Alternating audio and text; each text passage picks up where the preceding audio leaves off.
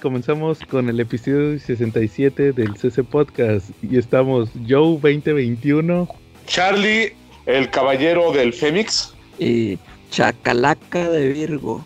Órale. No, no, yo no soy Virgo, pero es el que queda con. Ándale, yo por eso no batallé. Ya, aparte, mi- el, el Aries ese me decepcionó porque ni dio pelea. Yo soy Ah, Aries.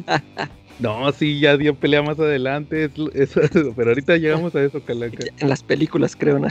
Bueno, Sí. sí, ahorita hablamos de eso. Y pues como cada semana vamos a, a comenzar mandando saludos a todos nuestros amigos, saludos a todos nuestros escuchas que nos escuchan en los diversos grupos donde compartimos el CC Podcast. También saludos a nuestros amigos en Comentemos Comics, el mejor grupo para hablar de cómics en todo Facebook. Saludos a nuestro amigo Sal- David. Saludos solo a, so- solo a los amigos. Sí, ándale, a nuestros amigos. Si no son nuestros amigos, no les mandamos saludos. saludos a David, saludos a Quetza, que nos acompañó en el show de Charlie, saludos a Carlitos Roldán y a toda la banda. Charlie, saludos esta semana. Y como no, yo como ando en plan pacifista porque este año la neta no quiero tener pedos con nadie la, y quiero que ahora todo sea puro amor. Este, ya estamos muy peleados con un pinche virus como para pelearnos entre nosotros. Yo le mando saludos a los enemigos de Comentemos Cómic, que bueno, no hay. Hay gente con, con opiniones diferentes y pues con la, la tenacidad de defender sus ideas. Dejémoslo en ese punto. Este, saludos ¿Quieres también volver para- a ser la voz de la razón, ¿eh, Charlie? Era lo que iba a decir. Eh, saludos también para Fernando González Aguirre, saludos para nuestro amigo Lai Rico, para los Silver Riders y los Tortugos que volvieron a guardar sus motos muy tristemente porque llegamos de nuevo a semáforo rojo y vamos a quedarnos así un ratote, ¿no? ¿Cómo ves? Muy bien, Charlie. Cha- Charlie, la sección estrella del CC Podcast, Cochino Español. Colchino español está más seco y más negro que el futuro, amigo, ¿eh? Este, esta semana nos olvidamos del semanal, ¿eh? No salió y en las guías que ha salido esta semana no se ve que vaya a salir ninguno ahorita, ¿eh? No, fíjate que cuando dejamos de grabar, por ahí hubo unos rumores sobre que ya no iba a haber cómic semanal, que ya todo iba a ser por el basándose en lo de este nuevo plan de, de distribución quincenal. Entonces, pues no, por un, por un tiempo supuestamente no va a haber. Dicen que, que, Smash va a publicar Death Metal. Entonces, que ahí es cuando van a publicar este nuevamente en el semanal. Pero por lo pronto, pues no, no va a haber nada todavía. Habrá que ver si, si reflexionan en eso o así se queda, pero pues ahorita no va a haber nada. Oye Charlie, y también como dices, está muy triste porque esta semana nada más salió la colección esa de Salvat, salió el Craven Last Hunt y la próxima semana anunciaron puro repollo. Pues un descanso para el bolsillo, ¿no? De algunos, yo digo, ¿no? ¿O cómo ves? Pues sí, porque la verdad, mira, puro repollo. El salió o va a salir el uno de Black Panther que ya salió, el de Romita Jr., el Repollo Verse de Daredevil, el Pecados del pasado que también ya había salido. Oye, este me, este me sorprende que lo vayan a sacar otra vez, o sea, significa que sí se vende.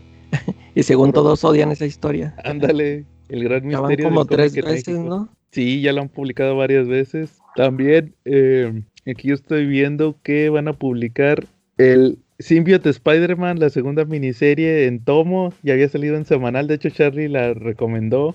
También el de Marvel The End, también en tomo. Es el de Venom, ¿no? Sí, no, de hecho son todos, nada más que en la portada sale Venom. Pero son todas las, todos los que tú platicaste, todos los números individuales. Es importante que ahorita avisemos y que todos escuchen. Digo, la información que diste es genial, ¿eh? por si les toca a alguien que vaya en la baba como el Charlie y vea portada diferente, lo compre muy emocionado y llegue y se dé cuenta que ya la tiene, como me ha pasado tantas veces. Escuchen los consejos del Joe.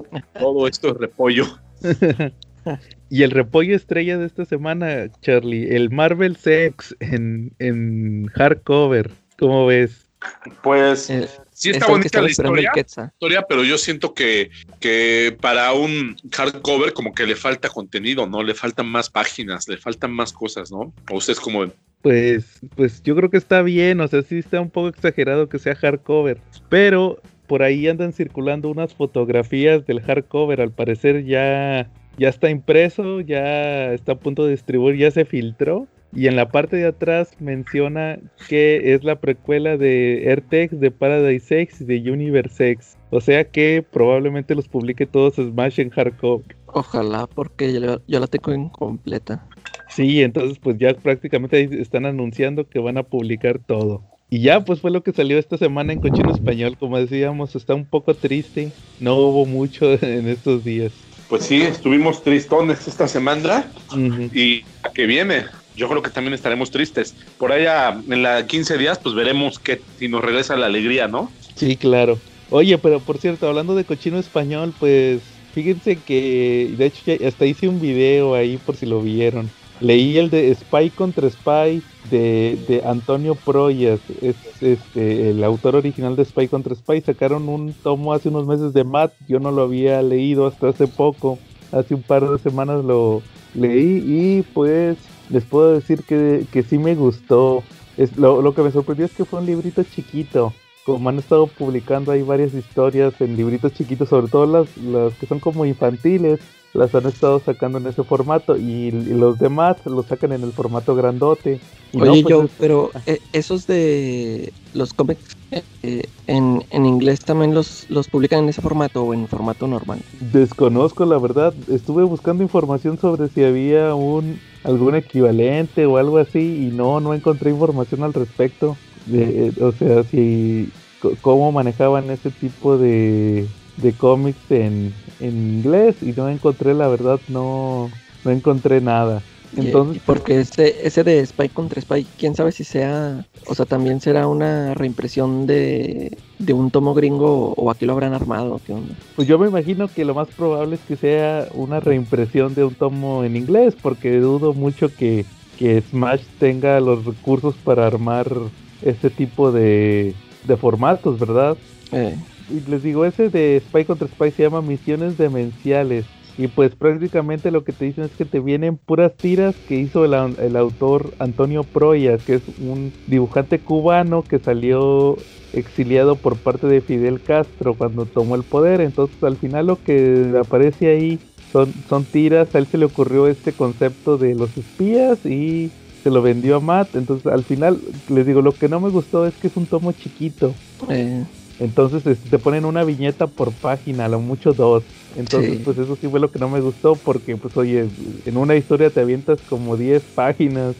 Sí, de repente le pierdes un poquito también a toda la espectacularidad que tienen sus tiras de él, ¿no? Porque corta mucho la secuencia. El hecho de que no venga una sola página, como estábamos acostumbrados todos los puristas que hemos leído Mad, pues sí corta un poquito la secuencia y, y la espectacularidad, ¿no? Digo, había parte de lo que más me gustaba cuando cuando leía el Spy contra Spy, era ver la, secuencia casi animada que tenía de, la historia, ¿no? Sí, de hecho es, también eso que comenta Charlie, es, es hay que eh, darle vuelta a la página y como que ahí te saca de donde tienes que te tienes que regresar a ver a ver cómo se quedó esto y más porque es un cómic mudo. Eh. Entonces ahí sí depende mucho, o sea, tampoco eh, hasta eso eso sí está fácil de entender que tiene muy buena este storytelling se mueve muy bien este al momento de las viñetas están bien bien descritas pero el problema es que tienes que darle la vuelta. Entonces como dice Charlie está uno acostumbrado a verlo todo en una página y aquí no aquí está, sabes que darle la vuelta. Y creo que sí fue si, si, si así viene de Estados Unidos pues creo que ahí fue un, un error por parte de, de quien armó este tomo Oye, lo, lo que pude ver en, en, tu video es de que me parece que sí trae buena calidad de papel, ¿no? Ah, es papel encerado. Eh, por, por, lo menos por el, por el precio, ¿no? sí, de hecho, fíjate que eso también, ese es otro, otro de los contras. Sí, sí me hizo un poco caro para el precio de portada. ¿Y por qué? ¿Cuántas páginas son? Eh, pues yo le calculo que deben de ser unas 100, 100, 200 páginas más o menos, pero yo creo que unas 150, pero te digo, pues es que ese es el problema, que se te va de volada con las tiras. Yo creo que debe traer unas, unas 12 tiras, nada más. Sí. Ese es uno de los detalles de esa historia de Spy contra Spy, pero pues ahí se los recomiendo, como, le, como dije en el video, pues ahí si lo consiguen barato, adelante, es, un buen material de, de mat. Eh. Y, como decía Charlie ahorita de que lo veía casi animado, yo creo que por eso fue tan sencillo cuando salió la serie de Matt animada. Eh.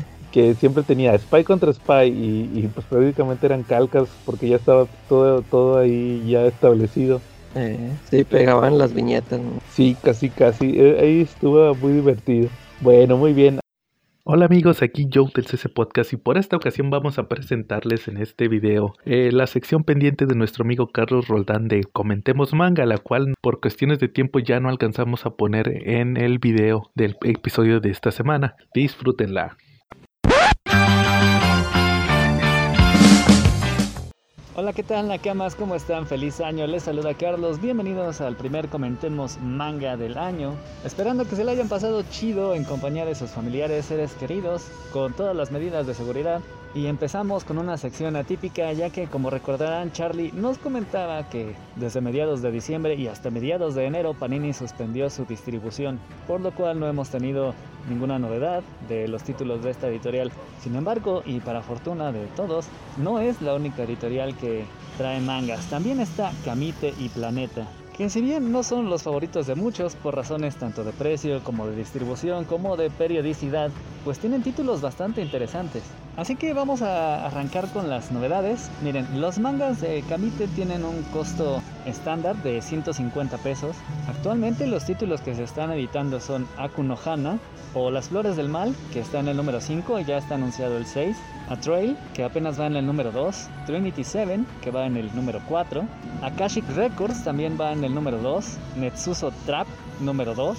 Nodame Cantabile, que afortunadamente ya llegó al 6. De Editorial Clam tenemos XXX Holic, que va en el número 7, y Tsubasa Reservoir Chronicle, que va en el 16. También están los más recientes estrenos, 1001 Nights o 101 Nightsu y Hybrid Heart o Hybrid Heart. Además de Citrus, que vaya en el número 4, este sí tiene un costo más elevado de 200 pesos. Además de la novela ligera de Soy una araña, que ya va en el número 5 y tiene un costo de 249, de la cual además ya se anunció que viene el manga.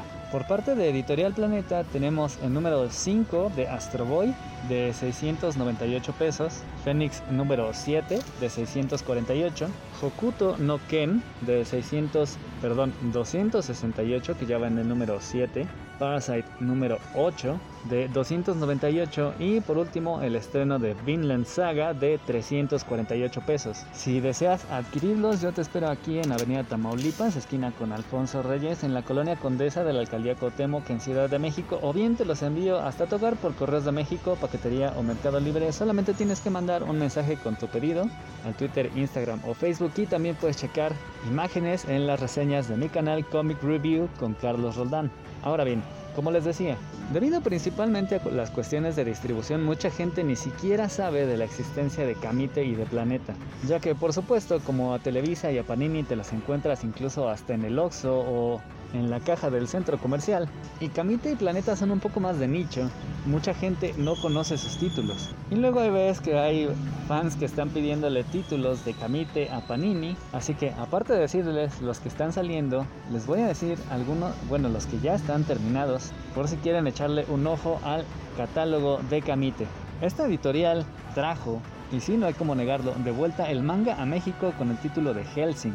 Entre sus otras series terminadas está Another, con cuatro tomos, Girlfriends, Sankarea, Stains Gate, Godet, Saint Seiya Episodio G, Mirai Nikki, Toradora, que está en un hiatus, Kamisama Darling, que también ya se quedó atascado en el número 3, Deadman Wonderland, del catálogo de Clamp ya también trajeron y terminaron Tokyo Babylon, la primera parte de las guerreras mágicas y Clover, además de, como no, la insignia Sakura Card Captors. Además de tener uno de los mangas más bonitos y lacrimógenos de la historia que yo creo que todos deberíamos tener, Hoshimamoru Ino y su secuela. El manga de El perrito guardián de las estrellas. Dentro del catálogo de Kamite hay una buena dosis de series Echi, algunas de ellas basadas en el incesto, y también tenemos una inclinación hacia el isekai y la novela ligera con títulos como por supuesto Soy una araña, Toradora, Hybrid Harto y una buena dosis de Yuri con títulos como Girlfriends, Citrus que es una de las series más pedidas que tiene además un formato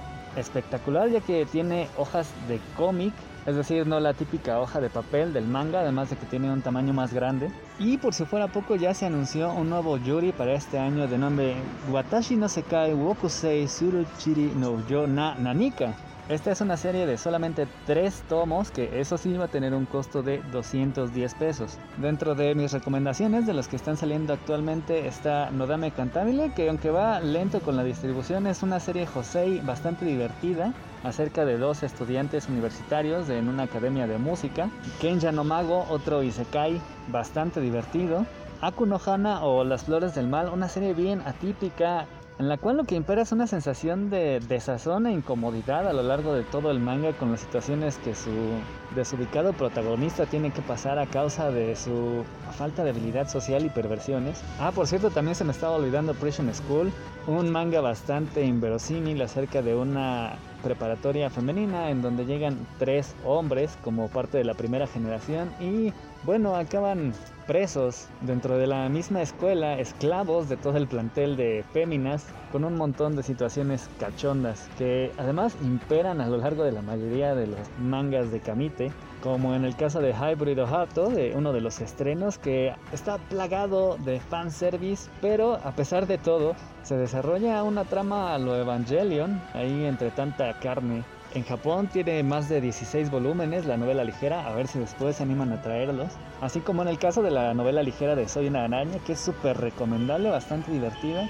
de la cual ya anunció Kamite que aprovechando que va a salir el anime con su doblaje latinoamericano, pues bueno, ya se anunció que va a traer el manga. Así que la verdad tienen bastante de dónde escoger con Kamite y si no, Ahí está Planeta, que una de sus primeras apuestas fue la biblioteca de Osamu Tezuka, grandes volúmenes en pasta dura, con las historias de dios del manga, Osamu Tezuka, el iniciador de este fenómeno que es el manga a nivel mundial. Ya se han publicado historias como Ayako, la princesa caballero, la obra maestra Adolf, se continúa publicando, ya casi terminamos, de hecho, con Astro Boy. Y también tenemos Phoenix, que es la que Tezuka consideraba su obra maestra. Desafortunadamente no la pudo terminar, sin embargo, tenemos 12 tomos con grandes historias. Una de las ventajas de Phoenix es que cada tomo tiene una historia autoconclusiva, por lo cual puedes comprar uno sin necesidad de seguirte con los demás. Pero si te gusta, pues bueno, puedes ir adquiriendo otros. Cada uno de ellos lleva una historia diferente. También dentro del catálogo de esta biblioteca se encuentra Mu, se escribe MW, ese tiene un costo de mil pesos prácticamente y nos trae la historia de un banquero que además tiene una doble vida como secuestrador, asesino serial y que en compañía de su amante homosexual traza un plan para aniquilar a la humanidad gracias a los efectos de un gas venenoso. ¿Pueden creer que el mismo autor de Astro Boy y la princesa caballera escribiera una cosa así?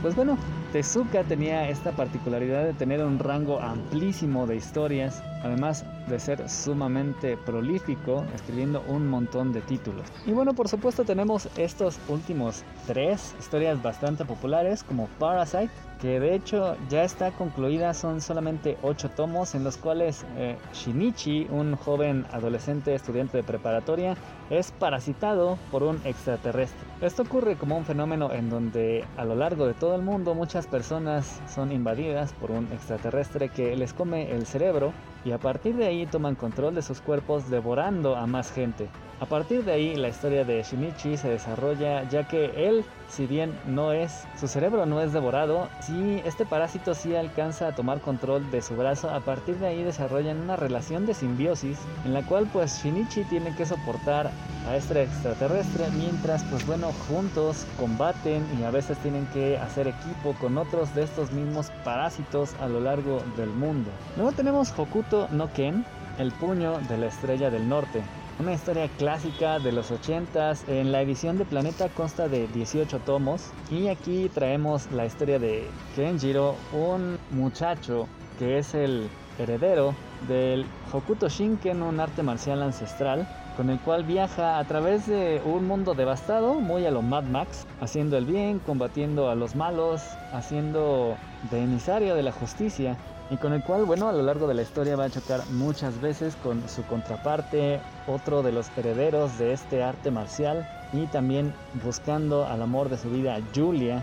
Mientras que Vinland Saga es uno de los seinen más populares actualmente en Japón, hasta el momento se han publicado 22 tomos, 22 tomos que tiene Planeta además, en los cuales vemos la historia de Thorfinn, un muchacho vikingo que como veremos en este primer número busca la venganza en contra de Askeladd, el capitán de una tripulación de vikingos que van por ahí, pues haciendo lo que los vikingos hacen, devastando pueblos, saqueando riquezas, bebiendo cervezas y combatiendo entre ellos. Esta es una de esas historias que nos demuestran que la historia no es como la enseñan en la escuela, sino que por el contrario es emocionante y bastante divertida, ya que los vikingos no solamente eran este pueblo guerrero, sino que llevaron la cultura a través de toda Europa del Norte, haciendo una mezcla de culturas, llevando incluso a Inglaterra, de lo cual además nos sobrevivieron bastantes de sus mitos, como por ejemplo en el popularísimo Thor de Marvel, y en este manga vamos a ver la historia de cómo Thorfinn busca la venganza y también vamos a conocer a su padre, el cual, bueno, siempre tuvo un corazón bastante noble y protegió la vida de su familia a costa de la suya. El precio elevado de estos títulos se compensa bastante con la calidad del material. Además, los tres títulos vienen con sobrecubierta, hojas a color, y eso sí, la traducción es totalmente española ya que son tomos de importación, sin embargo realmente no afecta en gran cosa la lectura. Curiosamente el que más se le nota es a Parasite. En el caso de Vinland Saga, al ser un título ambientado en una época medieval, pues casa totalmente con la historia. Pero miren, siempre hay quejas. Si hay modismos, si hay regionalismos, si no los hay, si se dejan o no se dejan los honoríficos y si se dejan o no se dejan los ataques, los nombres de los ataques traducidos y hasta las onomatopeyas. La verdad es que no afecta tanto la experiencia de la lectura y lo cierto es que son ediciones preciosas. Así que, queridos nakamas, si alguno de ustedes estaba sufriendo de síndrome de abstinencia por falta de títulos, ya tienen bastantes opciones, tanto con Kamite como con Planeta. Ojalá se animen a comprar alguna, sobre todo que se animen a comprármela a mí. Así que voy a estar esperando sus pedidos en mis redes. Así que mientras tanto, les vuelvo a desear feliz año, pasenla y volvemos a la programación habitual. ¿Algún tema que traigan esta semana? A ver, Calaca, series, películas que hayas visto estos 15 días. A ver, sí, quiero, quiero comentar este que ya, ya leí la de Superman, la de la verdad. Ah, órale. la verdad revelada. la verdad revelada. Fíjate, sí, me gustó, pero este, yo que por ejemplo estuve viendo los, eh, nada más así, no, no los leí, este, los, los cómics que seguían a eso este, porque me interesaba saber este, cómo había reaccionado todo el mundo eh, por la revelación, este, a ver qué, qué, había pasado. Es, fíjate, o sea, estos números, estos son como tres números, creo, ¿no? Los que pasan aquí en el cómic. Este, me gustó todo lo que pasó, pero ya pude ver que en los, como que en los números siguientes, que ya iban a ser los últimos que escribió Bendis, como que ya no vi que le diera más seguimiento a eso. Y bueno, ya ahorita que lo leí, este, como que me da la impresión de que como que Bendis lo hizo como nada más para decir, no, miren, este, el del momento en que se reveló Superman, o sea, no fue tanto, no fue tanto alboroto, ¿no? Como que, como que a lo mejor yo, no sé si yo o muchos nos esperamos eso de que a ver cómo va a reaccionar todo el mundo y, o sea, fue muy normal, fue muy, este, orgánico. Es, eh, por ejemplo, eh, ya ves lo de los villanos ese, que el ex Luthor, que se están burlando del ex Luthor y todo. Pero no sé, o sea, como que de ya no supe que de ahí no pasara. Este, no, no hubo una represalia o algo, pero me gustó eso que explica Bendis, que, que es cierto, este, te pones a pensar que te dicen, no, es que se, revela Superman y, y, en lugar de que sus, sus amigos, sus conocidos, sus familiares, en lugar de que por tal revelación este, se piense que van a correr peligro, no, o sea, se, supone que se van a sentir más seguros, ¿no? Este, porque sí es cierto, o sea, si cualquier, cualquier villano de los que tienen Superman, que se, o sea, se, se, entera de que él es Clark Kent y, y o sea, nadie, o sea, nadie va a ir a atacar a su familia porque pues, sabe que le va a ir mal contra Superman, ¿no? Es, lo que se, me hizo chido eso de que Sí, o sea, se dice, no, o sea, no, es necesario que, es más, hasta eso que hizo Batman con la, con la granja de los papás, que como que le esconde, ¿no? Este, sí hasta pienso que es como innecesario, ya, ya después ya me puse yo a pensar de que sí es cierto, o sea, Lex Luthor ya que se entera que es Clark Kent, eh, no creo que sea que se vaya a atrever a, atacarlo ahí donde más le duela porque pues sabe que o sea o sea sabe lo, de lo que escapa Superman o sea aunque aunque él diga de que no no, no mata pero pues si le yo digo que si se mete con ya de, de plano ahí con sus familiares ahí sí puede este reaccionar así de una forma inesperada. Este una cosa que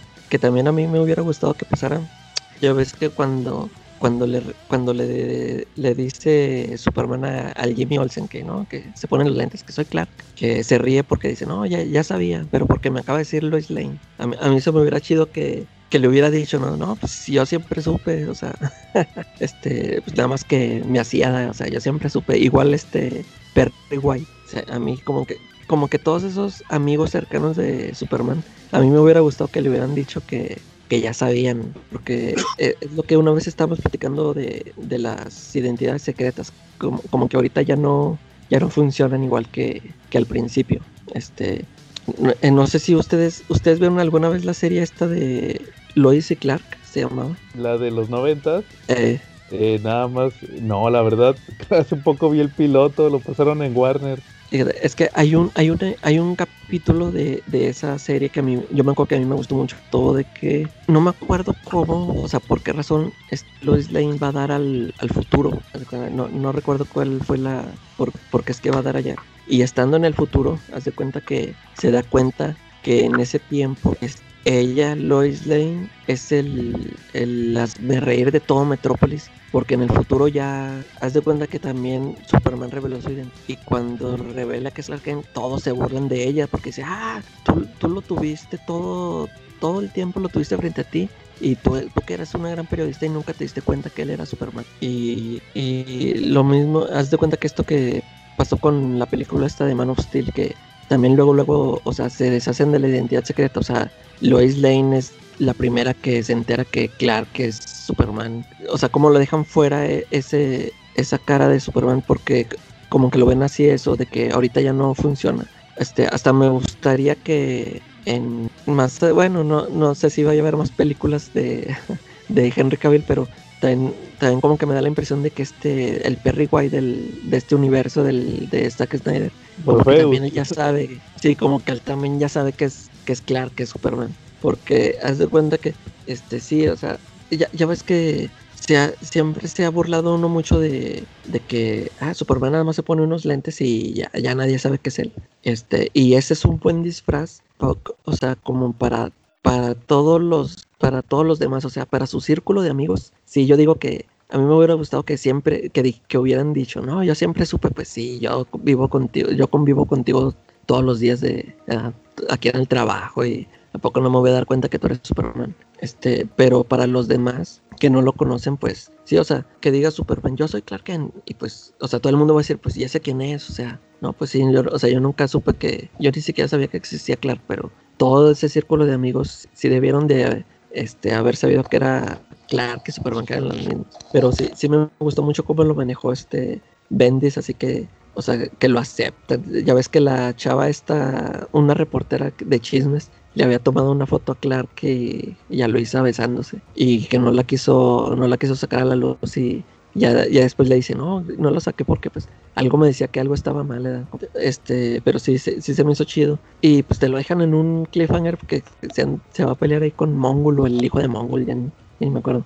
Pero, este, y, y, ah, y luego de hecho, este, los, estos números que vienen de, el de héroes y el de villanos, están como como despasados, como, como que los tienes que leer entre unos números de la verdad y otros así, ¿no?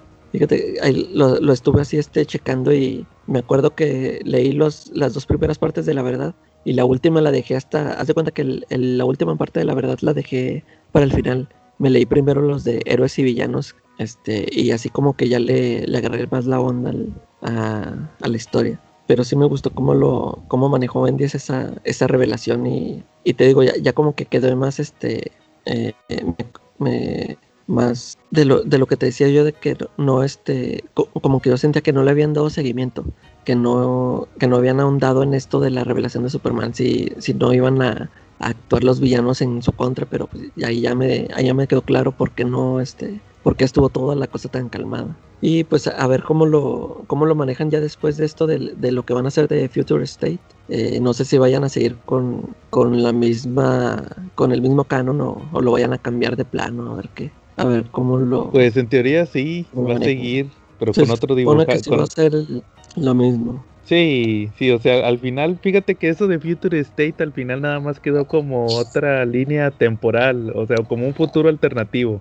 Eh. En realidad es como que atole con el dedo nada más, pues vamos a poner algo ahorita en lo que, nomás como para crear expectativa de lo que ya sigue, porque ya ves que está anunciado lo de Ventis con Justice League.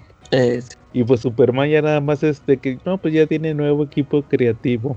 Pero fíjate que ahorita que lo que mencionas de que checaste los números que seguían. Eh, yo también los chequé y sí, pues como que Bendis ya como que no le dio seguimiento. Por ahí estaba una historia de unos extraterrestres o algo así. Sí. No, no sí, sé es si que la te digo, como, como que a mí se me figura, o como que eso entendí, como que Bendis eso quiso, este, darnos a entender, o sea, de que no era tan, o sea, sí, como que, como que a lo mejor muchos nos esperábamos de que, oh, que cuando se revele la, su identidad que va a ser un, mucho este mucho ruido entre, en todo el mundo y o sea en, en ese mundo del, de Superman pero como que él como que por eso lo hizo como que dije, no o sea esto va a ser este así muy orgánico va a pasar como que no, no era tanto relajo. A mí a mí se me figuró que como que por eso ya no le dio segui- seguimiento como que dijo no miren o sea es- él reveló su identidad y la vida siguió así normal Sí, yo creo que hasta pues hasta marzo vamos a ver cuando salga Superman y salga Justice League de Bendis, a ver en cuál le dan seguimiento, si, si Bendis o, o, o el que esté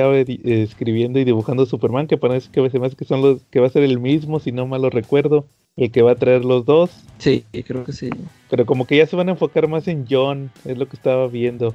Eh, sí, o A sea, ver. que era, que era lo que sonaba cuando estaba todo esto de las 5G, ¿no? Sí, pues a ver qué pasa con eso de, de Superman en Action Comics y en Superman. Oye, y por cierto, ¿sí, sí, sí viste eso que te dije del, de que Bendis que le agradeció a Dan Didio? Ah, no, ¿cómo estuvo eso? En, en el último número de Action Comics. Bueno, ah, es que ya es que tú no lo... tú No, es que yo lo serie. Superman, yo lo Superman no Action Comics. Eh, en, en Action Comics este, usaba una página, ya ves que en el Bendis en Marvel siempre usaba una página al principio de como que daba un resumen. Ajá. Y, y aquí en Action Comics no daba un resumen, pero haz de cuenta que siempre le iniciaba la, el cómic con una página así como que en el escritorio de Clark o el escritorio de Luisa. Y haz de cuenta que tenía Ah, o sea, ya, la sí.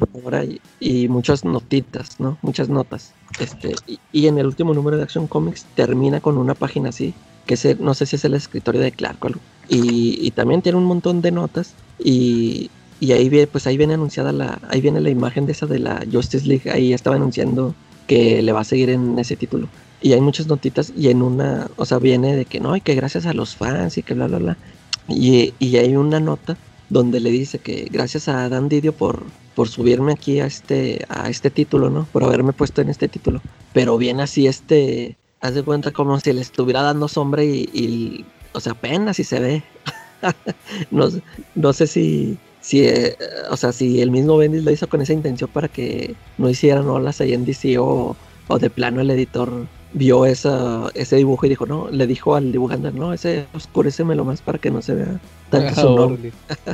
Sí, ya ves, porque muchos se quejan de eso y hay varios que les están agradecidos. También el, como que fue el chisme del día también, lo de Jason Favok, Sí, se anda quejando de DC, pero pues el huevón casi no hizo nada en 10 años, es bien huevón. sí, también. eh, o sea, eso diciendo que, que hizo cómics que, que, que no le gustaban o que él no quería hacer. Pues Ajá. entonces, pues quién sabe de cuáles querrá hacer, pues. Pues, O sea, porque estuvo, le dieron títulos, o sea, cómics titulares así de personajes pesados. No sé, o sea, no sé de cuáles cómics querrá hacer. Sí, quién Ya, sabe. ya No, veremos pues, cuando saca, cuando salga el suyo. Sí, el de Image, a ver qué si está tan chido. Eh, Muy bien, sí, pues ahí está el de la verdad revelada. Charlie, ¿alg- ¿algún tema que traigas esta semana? Este, no, como ayer tuve show, pues de hecho es un buen momento ahorita para decirles a todos los que nos están escuchando que chequen si se puede activar la campanita, si se puede y si pueden suscribir, ¿no? Y ya de una vez que están por ahí, pues que le peguen un like, una me gusteada, ¿no? Y que de ahí pues agarren el link para el show de Charlie, que también le apliquen la suscripción y le apliquen el like, ¿no? Como ayer tuvimos show, pues la verdad quedó un poquito seco de plática de tema. No leíste nada, Charlie. Oye, para hoy no leí nada. Oye, Charlie, pero por ejemplo, tú me puedes ayudar con un tema. Fíjate que ya empecé a leer el tomo de el otro que salió en el video que hice esta semana, el de la Liga de la Justicia Internacional. Super, de Kate Giffen, Ah, de Matisse, la Sí. Liga de la Justicia de los ochentas, ¿no? Sí, O sea- fíjate que me llamó la atención y tenía ciertas preguntas que, por ejemplo, po- porque cuando empieza el cómic veo que se está reformando la Justice League. ¿Me puedes explicar por qué? Ah, lo que pasa es que la liga anterior terminó en, sus, en circunstancias medio trágicas. Esta historia viene, eh, tengo entendido, de Millennium. Entonces, pues ahí ya los, la Liga de la Justicia se deshizo, ¿no? Entonces, pues terminó como en circunstancias trágicas y estaban formando una nueva liga. Ujú. Y, ahí está Batman, está Guy Gardner. Y entonces, sí, te digo, leí los primeros tres números. Este, empieza que, se arma la liga. creación de la liga y lo está reclutando, ¿no?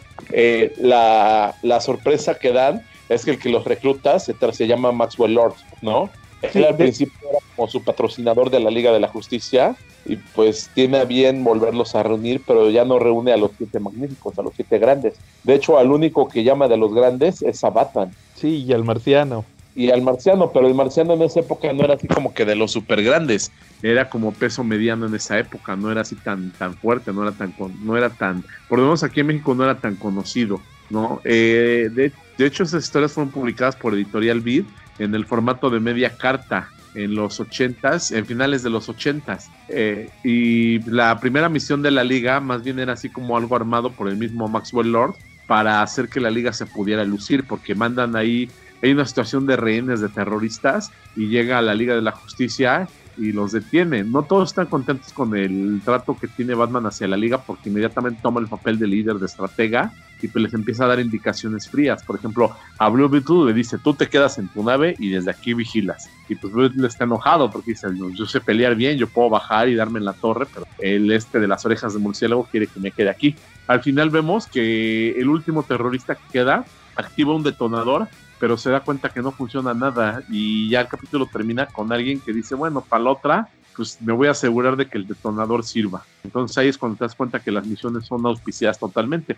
Esa era una versión de la liga un poquito más light, era tirante un poquito más a la comedia. Eh, fue un buen experimento el que hicieron. Tanto Kate Giffen como Jim DeMatteis hicieron un, un excelente experimento y nos alejaron un poquito de, la, de lo mítico de la liga para acercarnos a historias con un contexto un poquito más humano. De repente vemos a un Buster Gold que ya había perdido su fortuna, con un Blue Beetle que tampoco ya no tenía tanta lana, contando que pues, se habían puesto a chillar cuando habían perdido su dinero, ¿no? Y van a reclutar a, a Flash, que también según era millonario, pero para ese momento de la liga, pues también ya estaba pobre. Entonces, pues, pues es una muy, muy buena historia. Lo que sí no le va a gustar tanto al Calaca, a la Calaca, es que sale Lobo, pero no sale la versión poderosísima del lobo que conocemos. Bueno, no al menos físicamente o visualmente, sino lo que sale es un lobo, es el chavito flacucho, no sale el tipo super mamey, tipo motociclista, este, de esos se ven bien rudos. El que sale pues es más bien delgadito, incluso, incluso ellos ni siquiera lo notan como una amenaza muy fuerte cuando lo encuentran por primera vez la liga. Pero se los friega a todos, ¿no? Pues no se los friega, de hecho se vuelve así como que un poquito su cuate de ellos y terminan ahí en una O sea, misión. no, lo, no lo pueden detener. Sí me acuerdo, yo sí vi esos números. pues de hecho, es- esa es la, la primera aparición del lobo superpoderoso, porque este, él venía del, del Omega Men, ese donde se ve así bien este el, el traje ese naranja que traía todo bien gacho. Y aquí ya se lo, ya lo ponen con la, con la chamarra esa de cuero, pero así como dices, o sea, no está así este musculoso, está así flaco, pero pero no lo pueden detener. Sí me acuerdo que andaba un linterna verde ahí que es un burro, no sé qué. O sea, ni con el anillo de linterna verde lo pueden detener. Granada. Nomás se agarra así bien chido con el güey, con el Guy Gardner. Sí, pero por ejemplo, George y Guy Gardner en ese momento era pacifista. En ese momento había tenido por ahí un, un golpe, un desequilibrio ahí en su cabezota dura y era pacifista en ese momento porque se la pasaba leyendo poesía. Era un alma noble y generosa, decían, decían fuego y hielo. Pero por ejemplo, el linterna verde que estaba ahí era George Esplanada y ese güey no cuenta. Ese cuate era el linterna verde porque su tío había sido uno de los mejores linternas verdes y los guardianes tenían una deuda con él, entonces pues, para pagarla lo hicieron a él linterna verde. Entonces era como un, como un perro, ¿no? Como un perro parado, algo así, ¿no? Así quién sabe qué. Ahí se me figuró un burro. Pues era, era como un perro parado porque estaba así peludo, tenía cuerpo de perro parado literal y pues tenía cara así como de los de los Fox Terriers, ¿no? Algo así. Algo así, sí. Sí, de hecho parecía más un terrier en realidad. Sí, y es muy graciosa ese- esas historias porque desembocan directamente a, a unas donde, donde terminan en Apocalypse con Darkseid. Órale. Yo me imagino que esos vienen en el tomo 2, porque ahí donde termina el tomo que compré, este, no, todavía no llegan a eso. Se queda eh, como por ahí del número 17, todavía ni siquiera salía Lobo. Se me hace que eso Sí, es el que sigue.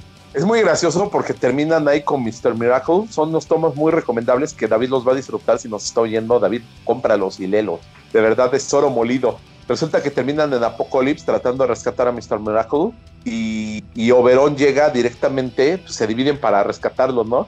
Y Oberón llega precisamente a donde está la habitación de Darkseid, pero la habitación de Darkseid la dibujan pues muy hogareña, muy de la tierra, porque le ponen en un sillón y hasta una chimenea. Y es muy chistoso porque Oberón descubre el lado de buen anfitrión de Darkseid.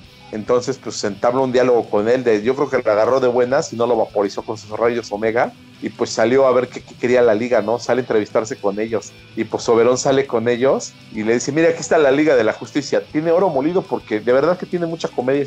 Esto, estos cómics son realmente de comedia, ¿eh? Eh, hay, una, hay, un, hay un cuadro muy chistoso de esa historia que me gustó muchísimo, donde Oberón sale y dice, ah, mira, ahí están los de la liga, mira, está, está ¿cómo se llama? Está Will Gardner, está Fuego, está Hielo, está Buster Gold. Dice, mira, y este que se está tratando de esconder en esa esquina es Blue Beetle. Entonces, Pues sí, pues, sí, era muy, era muy gracioso eso, ¿no? Que dijeran, pues sale Darkseid y el Blue Beetle quería esconderse, ¿no? Sí, pues ya ves que es el que no tenía poderes. Sí, ¿no? Claro, fíjate que, que algo que nunca me gustó o, o- o podría verle el lado negativo en ese se- eh, sentido es que en los noventas me despoderizaron mucho a Blue Beetle. Porque tú lo ves en la crisis y ahí anda como un Batman. Y pues ya acuérdate Sí. que es como, viene siendo como pues la inspiración de Night Owl. Y ya ves que Night Owl era bueno para los madrazos. Entonces, y acá no, acá siempre, ya ves Doomsday como de un golpe casi lo mató, ¿verdad? A Blue Beetle. sí, sí. Y aquí que no, pues que se andaba escondiendo. Blue Beetle junto con Buster Gold se volvieron como que la pareja cómica de la Liga de la Justicia, porque agarraron vida propia y se volvieron chistosones cuando estaban juntos. Entonces eran mejores amigos, pero pues también eran muy graciosos cuando se juntaban. Sí, hasta la actualidad ya ves que volvieron a salir en Heroes in Crisis. Ahí andaba la pareja de, Blue- de Booster Gold y Blue Beetle. Sí, y seguirá. Son verdaderamente graciosos cuando se juntan, ¿no? ¿Ustedes cómo ven? Sí, sí, sí, pues te, te digo, ya hasta que mataron a Blue Beetle, ¿verdad? Ahí Pues por... sí. Sí, bueno, muy bien, Charlie. Ya según yo vaya leyendo ese tomo, eh, les voy comentando. Pero sí leí los primeros, me parece que los primeros tres números, y pues sí es como tú dices, lo que pasa ahí con la Liga de la Justicia. Todavía es Liga de la Justicia, todavía no pasa internacional. Sí, de hecho todavía no pasa internacional. Y ya si quieren saber de qué viene la historia, pues cómprense Millennium y léanlo. Este, pues ya si quieres hacemos un especial de show de Charlie la otra semana, hablamos de Millennium. ¿Qué te parece? Ah, bueno, ahí lo revisamos y vemos si, si entra para el siguiente episodio o para otro más adelante. Ahí lo vemos. Bueno, muy bien. ¿A- ¿Algún otro tema que traigan? Ah, no, No. no íbamos a comentar algo de la de Wonder Woman. Sí, también. Pues se dio el estreno en lo que no estuvimos grabando de Wonder Woman 1984. Ya la vimos, ahora sí, no nada más Charlie. Charlie era el único que la había visto.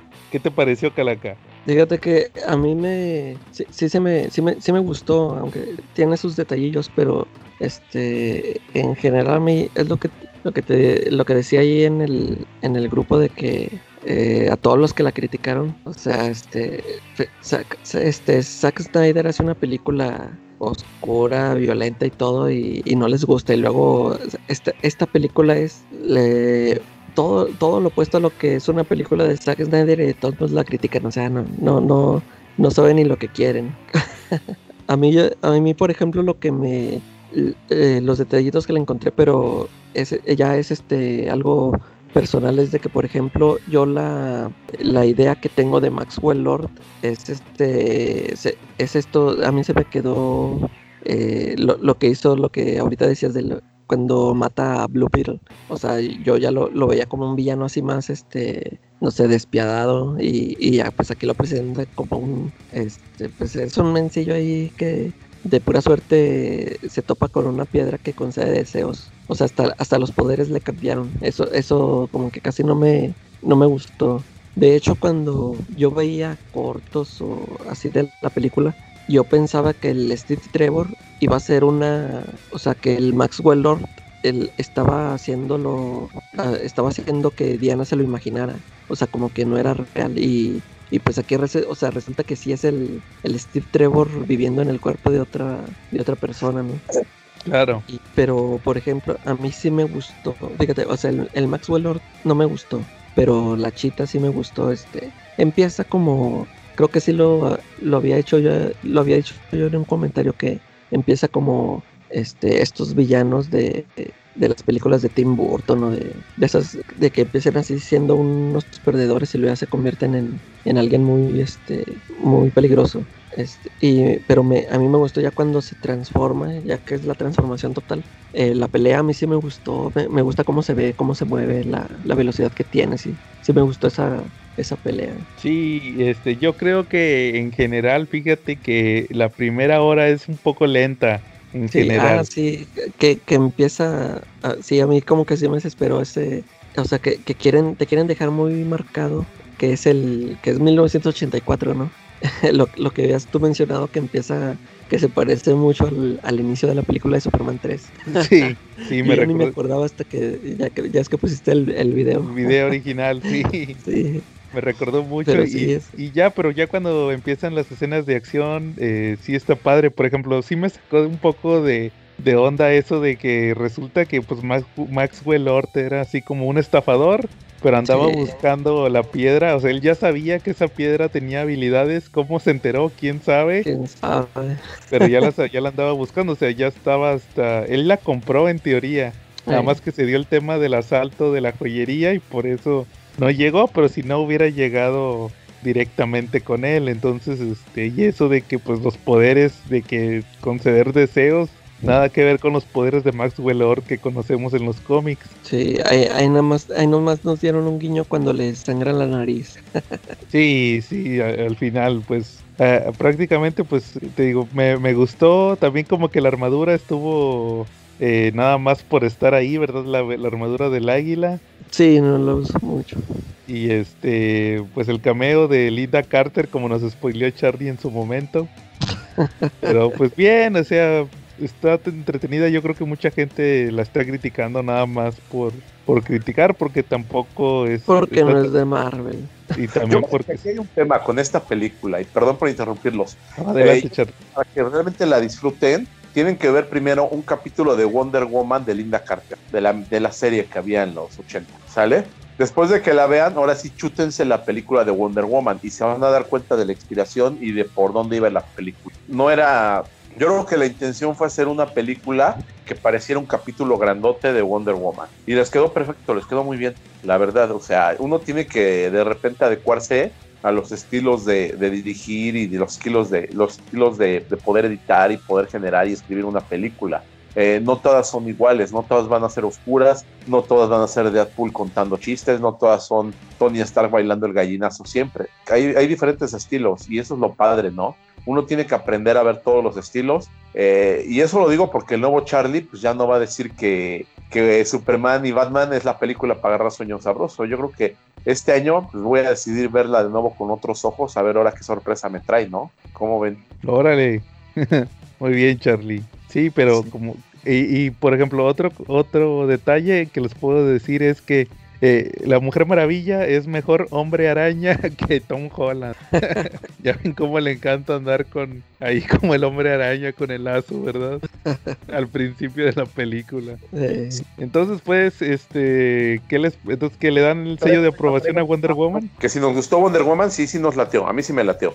sí, sí, pero a mí sí, sí pasa la prueba. Sí, yo creo que para lo poco que hubo estuvo bien. ¿Ibas a decir algo, Charlie? Sí, traigo tema. Fíjate que estamos de luto porque soy en Comentemos Comics. Eh, saludos, Pedro Ajaz, Pedrito Ajaz. Eh, posteo algo sobre la muerte de Steve Lively. Eh, la calaca ¿De quién? es que no lo conozco.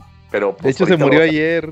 ¿Quién, se- quién, quién es Charlie? ¿Ese quién es? ¿Ese quién es? Ah, pues te Sí. comento, es un portadista de cómics, un dibujante de cómics que, que su estilo era con figuras muy estéticas, muy delineadas, bastante alargadas, eh, y, y se caracterizaba por eso. Él fue dibujante de portadas regulares de la serie de Classic X-Men en los noventas. Classic X-Men era una, era una revista de repollo gringa. ¿Por qué de repollo gringa? Porque ahí publicaban cómics de, de los X-Men, los runes de Chris Claremont y de John Byrne. Desde ahí empezaban a publicarlos, ¿no? O, sea, o Este, sea que él solo hacía portadas, no Era lo que, le iba a era que- lo que te iba a preguntar, Charlie. ¿Era el que se aventaba esas portadas? Sí, él era el que se aventaba esas portadas, ¿no? Incluso por ahí hay un compañero, saludos Jerry Montoya, él también decía que, que se parecía un poquito al estilo de otro dibujante de, de Ernie Colón de Damage Control, pero pues ya despuésito viendo pues nos dimos cuenta que no era así, ¿no? Que, que en realidad son dibujos un poquito diferentes, ¿no? Pero él, él yo lo recuerdo mucho más por esas portadas. Órale, de hecho por ahí tengo una portada de,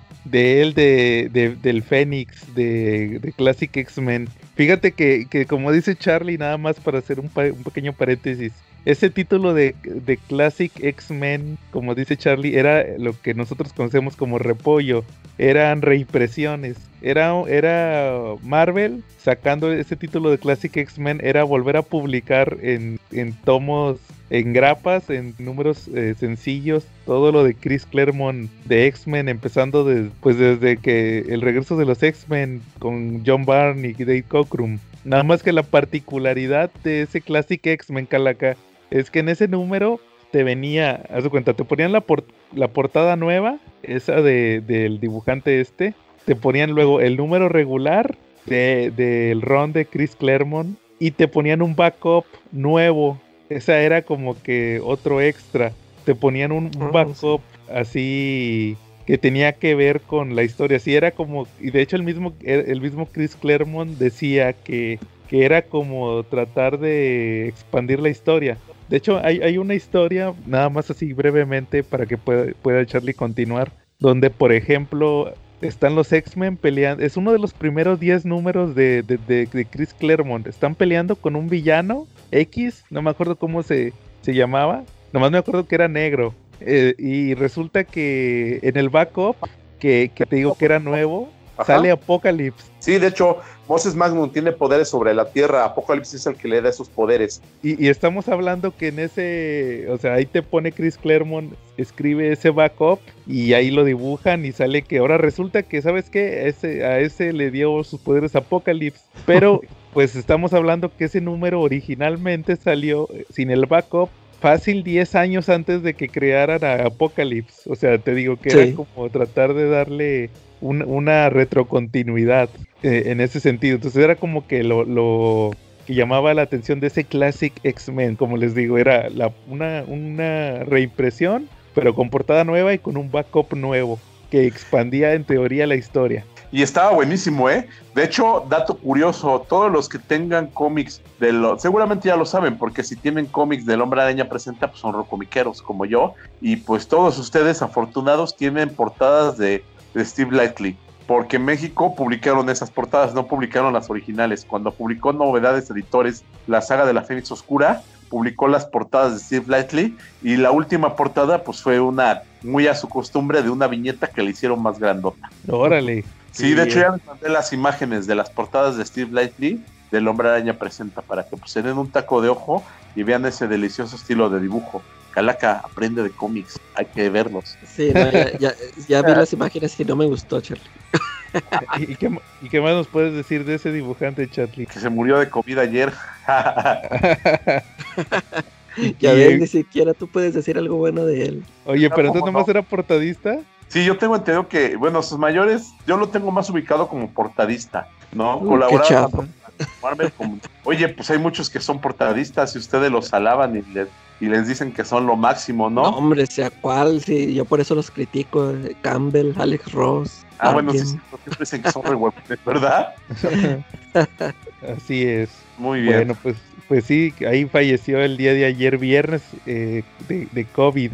Falleció ese dibujante. Entonces, está ahí por si pueden checar su trabajo de portadas muy padres, la verdad. Muy ¿Cómo bien. ves, Charlie? Bueno, Pues, ¿algún otro tema que traigan o pasamos al tema principal? Tema principal, ¿no? Ah, bueno. A ver, Calaca, ¿cuál es el tema principal de esta semana? Los guardianes del, del Pues salió en la tómbola, va, Los Caballeros del Zodiaco. Caballeros del Zodiaco. Que fue un tema que tú me habías comentado que pusiera ahí en la tómbola. Más que nada como, como para verlo desde un punto de vista como más este... Porque como saben, no somos, no somos expertos en manga. Era más verlo como desde un punto de vista... ¿Qué será? Este... De, de la nostalgia, ¿verdad? Eh, ¿Tú, ¿Tú cómo conociste a los Caballeros del Zodiaco, Calaca? me- a mí me los recomendó un amigo. uy, yo, yo estaba en la prepa, fíjate. Este, cuando los pasaban en el canal 13, es, los pasaban los domingos, un capítulo, un capítulo cada domingo. Fíjate, yo así me lo estuve aventando. Eh, para cuando yo los conocí, ya iban en, en esta etapa de las 12 casas. Haz de cuenta que yo los empecé a ver desde ahí. Y luego mi amigo me dijo, ah, te digo, pues lo, lo pasaban solo los domingos, solo un capítulo. Haz de cuenta que me- estaba aventando un capítulo por semana. Pero luego me dijo mi amigo que en el canal 7, entre semana, en las tardes, pasaban, o sea, pues de lunes a viernes, haz de cuenta que me pasaban ahí otro capítulo, y pero del, del, desde el principio. Me, me dijo, no, este, en, en las tardes de lunes a viernes los están ahorita repitiendo para que veas este, desde el principio la historia. Y, y no, pues ahí, ahí estoy, haz de cuenta que veía, el domingo veía cu- cuando iban en las 12 casas y entre semana veía la, eh, pues el, los orígenes, ¿no? Desde cuando estaban chavillos. Porque creo que lleg- llegaban a un punto en de que se iban a acercar a, a, a lo de las casas y luego lo volvían a repetir entre semana. Repetían. Y pues ahí fue donde yo, yo los pude ver desde el principio. Ya ves que, que creo que empiezan desde chavillos, ¿no? Que los están entrenando. Y sí, ya me aventé toda esa historia. Porque pues te digo, yo, yo acá cuando los empecé a ver que ya iban acá en las 12 casas, yo conocí al, al ¿cómo se llama? Shiru, al Shiru ya ciego.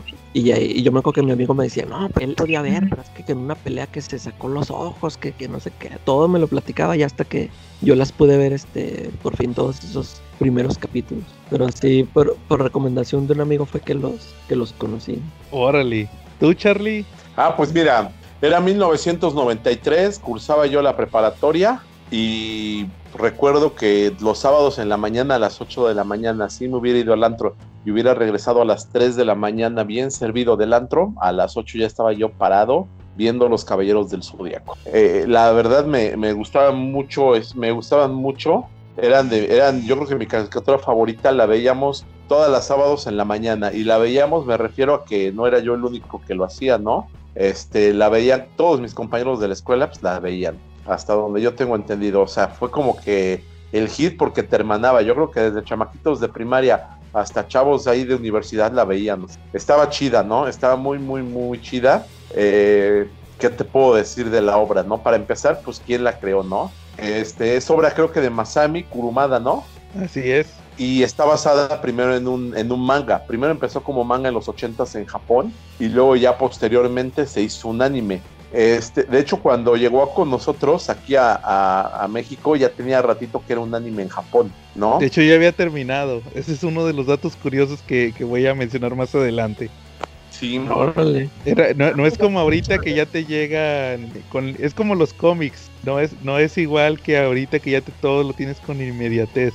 En realidad, cuando llegó aquí a México ya había terminado. To- todas las caricaturas que llegaron aquí a México, que, que Dragon Ball, que Caballeros del Zodiaco, todas esas ya habían acabado en Japón, ya tenían Sí. años. Ya habían pasado de, de- de- Ya se habían terminado hace años, ¿verdad? Y aquí llegaban como la novedad. sí, así pasó. Bueno, ahí les va, fíjense, mi historia con los caballeros es algo curiosa. Fíjense que a mí me pasó, pues yo también en los noventas me tocó verlos en, en, en TV Azteca, ¿verdad? Igual que a todo mundo. Así uno que otro capítulo, la verdad no, no, casi no los vi en aquel entonces porque no, no veía yo casi Azteca porque casi no se veía. Por, por donde estaba mi casa no se veía.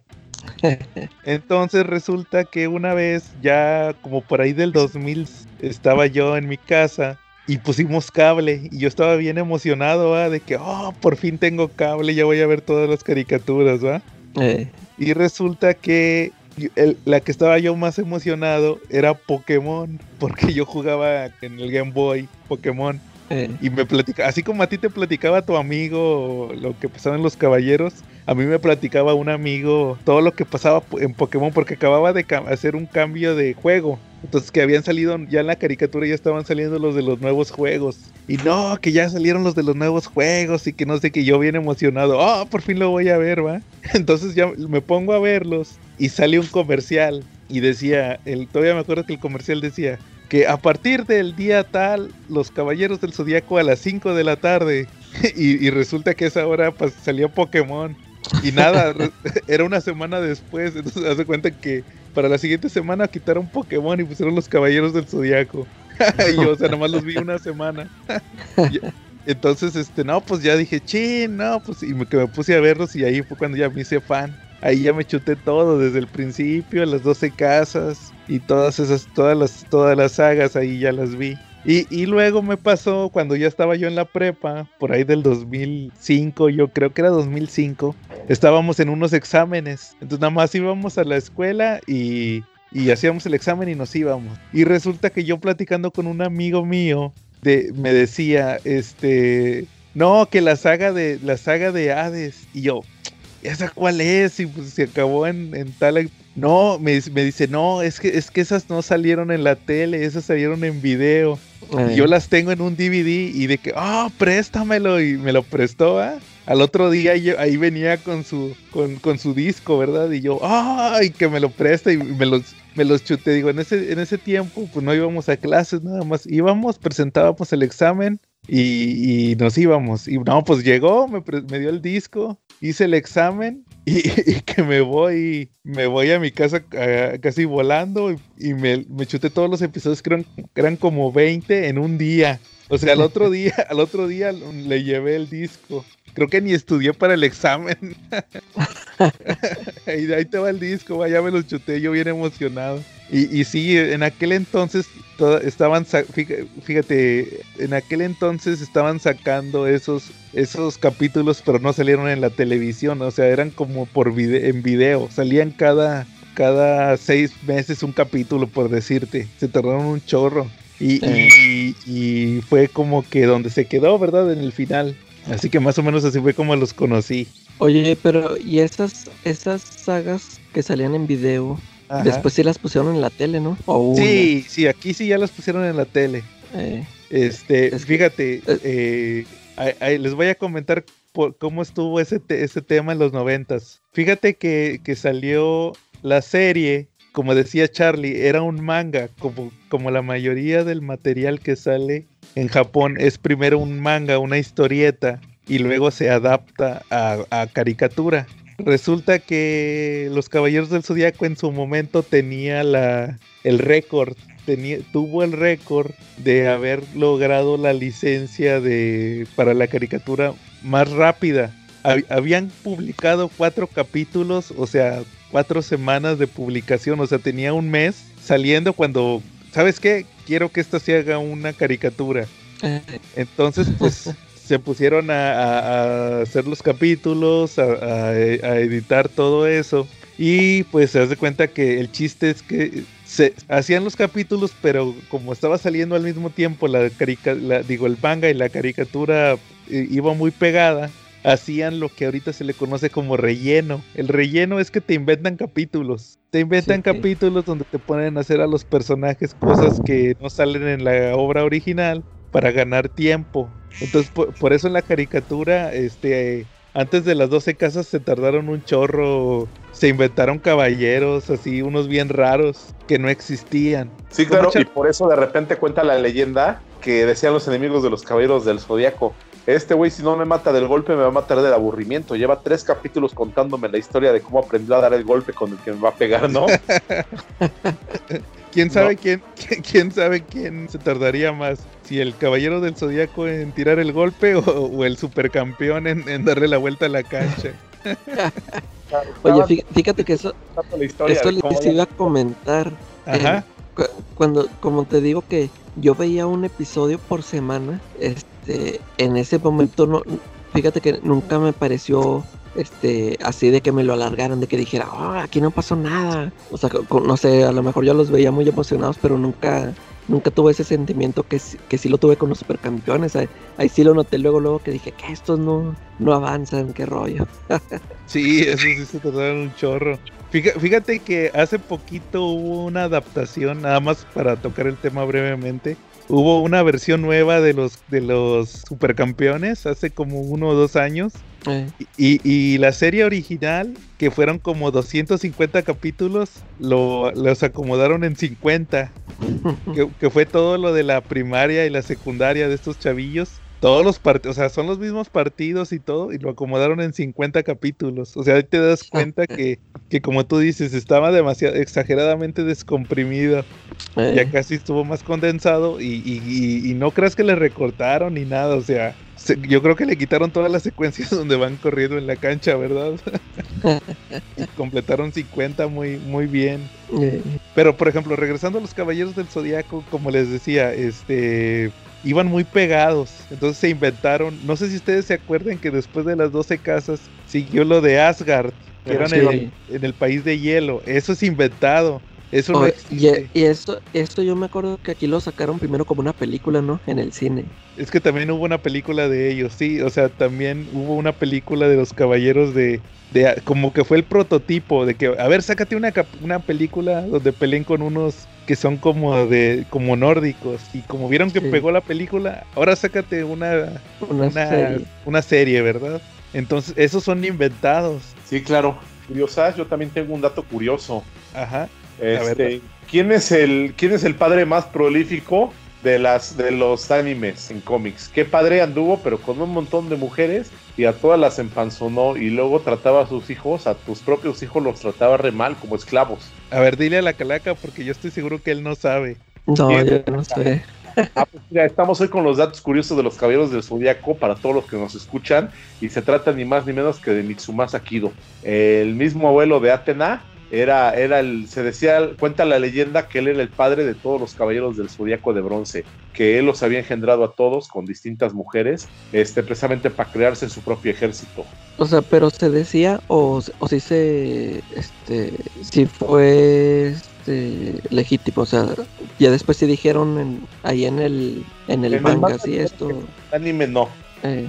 El anime no, pero en el eh, manga sí. Sí, como dice Charlie, en el manga Sí, te lo dicen tal cual. Es como un secreto. De hecho, no sé si tú te acuerdas, Calaca, cuando, cuando viste nuevamente que dices que, empezaste a ver los primeros capítulos, que el primer enemigo es el Fénix. Sí. Haz de cuenta que en la pelea con el Fénix, en la caricatura, pues nomás pelean con él. Pero en el, en la, en el manga pasa exactamente lo mismo. Pero les dice, ¿saben qué? Les voy a decir un gran secreto. Este, el, abuelo de Atena, el que nos eh, mandó a entrenar, es nuestro padre. Todos somos medios hermanos. O sea, ah, o sea ahí, ahí sí están conscientes en el manga. En el manga sí, en la, en la, no, o sea, en la serie nunca... Nunca se menciona. Nunca se menciona eso, o sea, eso es algo que no existe. Podría decirse que a lo mejor en la caricatura no son, pero en el manga sí son hermanos.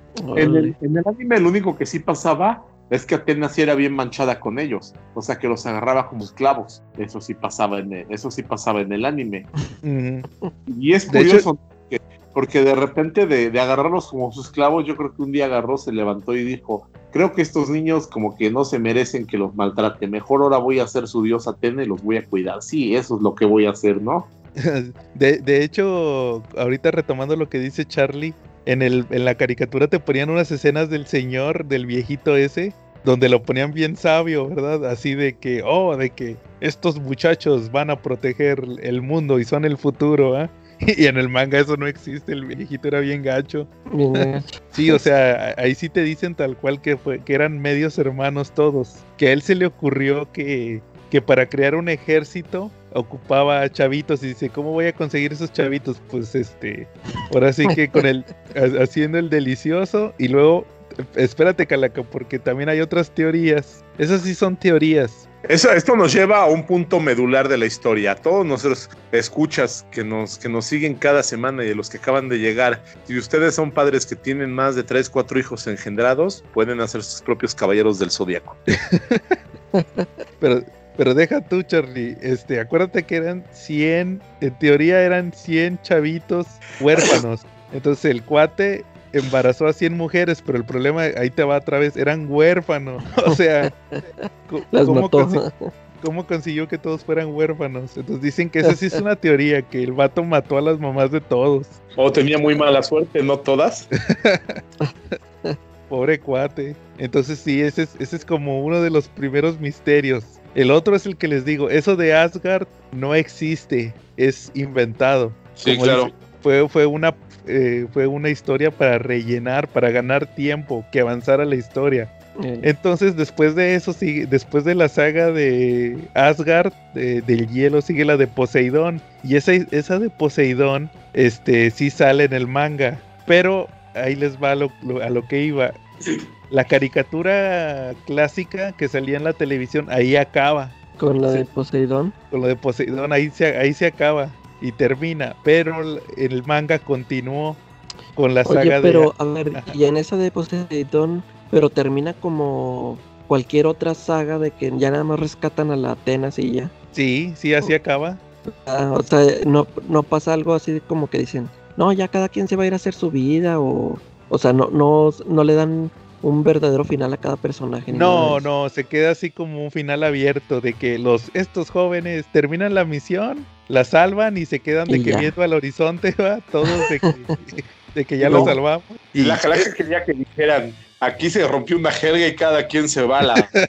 O sea, por- porque por ejemplo yo me acuerdo que en la caricatura nu- No. nunca quedó, nunca quedó claro, ya ves de que el Seiya que tenía una hermana que los habían separado y que ella era la que traía la máscara. ¿Cómo se llamaba? Ya ni me acuerdo. Era. Marín. Ándale, Mari. Y sí, no, o sea, sí siempre que claro, se, sí, siempre se cruzaban y no, que sí, que, que si eres mi hermana, ya, ya ni me acuerdo. Yo como que me quedé con la idea de que nunca le explicaron si sí era. Ah, ahorita voy Pues con sí, eso. Sí lo avisaron. De hecho, fue una historia muy curiosa porque tiene cualquier paralelismo con la de Kung Fu Panda cuando se encuentra a su papá, ¿no? Que lo está buscando y que el papá está buscando a Kung Fu Panda y que se encuentran los dos frente a frente. O sea, ay, yo estoy buscando a mi hijo, ay, yo estoy buscando a mi papá. O, o Muy como el, o- o como el hermano del doctor Hibbert sí, sí. Sí, también. de hecho, de hecho sí se sabe al final que sí son hermanos. Eso en el anime se dan a cuenta. Oye, Calaca, yo tengo otro hecho, otro hecho poco conocido de los caballeros del zodiaco. ¿Cuántos caballeros dorados hay? Pues se supone que, o sea, bueno, que hay vivos o que... se supone Y que eran 12, armaduras ¿no? doradas hay. Eran ¿Cuántas 12. hay? No sé o 12. 12. Son 13, mi estimado. Resulta que hay un caballero legendario de oro, Ofiuco. Ofiuco es el mero patrón de la China de Ofiucos. China es la, enamorada de Sella, de del santuario, como le vio la cara, pues tiene dos opciones, o lo mata o lo ama, y pues decide mejor primero matarlo. Entonces, pues resulta que ella, que, su patrón es el, es el de Ofiuco. Ofiuco es un caballero, es una armadura de plata que puede volverse de oro cuando las alineaciones de las estrellas cambian y se vuelve y aparece otra constelación más. Yo siento que esta, esto legendario vino a través de que se descubrió que, que Plutón no era planeta y como que por ahí se les ocurrió hacer eso, ¿no? Eh, resulta que, que la armadura de Ofiuco estaba dirigida en un, momento, en un momento era manejada por Asclepius. Asclepius dice la leyenda que era el caballero de oro más benevolente, más poderoso, más sabio y que podía curar a todos, pero pues que luego resulta que se le, se le subieron los humos de tan bueno que era y pues terminó regando todo el tepache.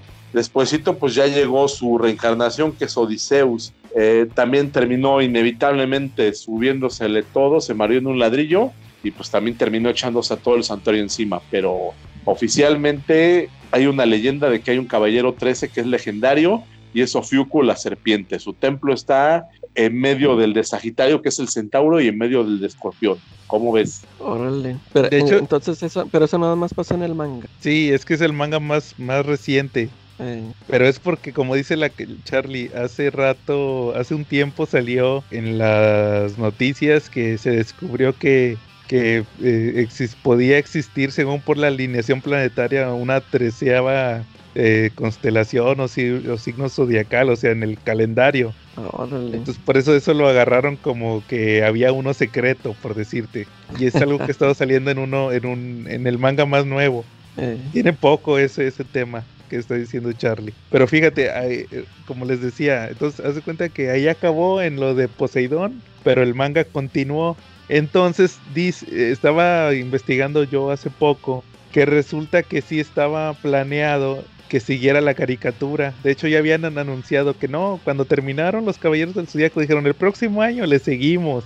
Eh. Y, y, no, porque resulta que, que, fueron muchos factores que ya estaba cansado el autor, ya quería acabar y también este eh, ya no tuvo tanta popularidad como, como se acabó la caricatura, ya no tuvo tanta, tanta popularidad eh, el manga ya mejor dijeron, ya sabes que ya cábalo, ya y déjale. Entonces como que se fue perdiendo el interés en, en, o sea, acabó y como que se fue perdiendo el interés en terminar de, de sacar el final en caricatura. Eh. Entonces al final, y, y, estuvo curioso porque hasta sacaron, ya habían hecho casi todo, ya habían sacado la música, ya habían sacado los diseños y, nada, resultó que se tardaron como 12, 13 años en sacar ya los capítulos, pero, pero decidieron que ya iba a salir en video. Le metieron más presupuesto, le metieron animación ya por ya existía la animación por computadora, le metieron animación por computadora y ya sacaron la, la última parte.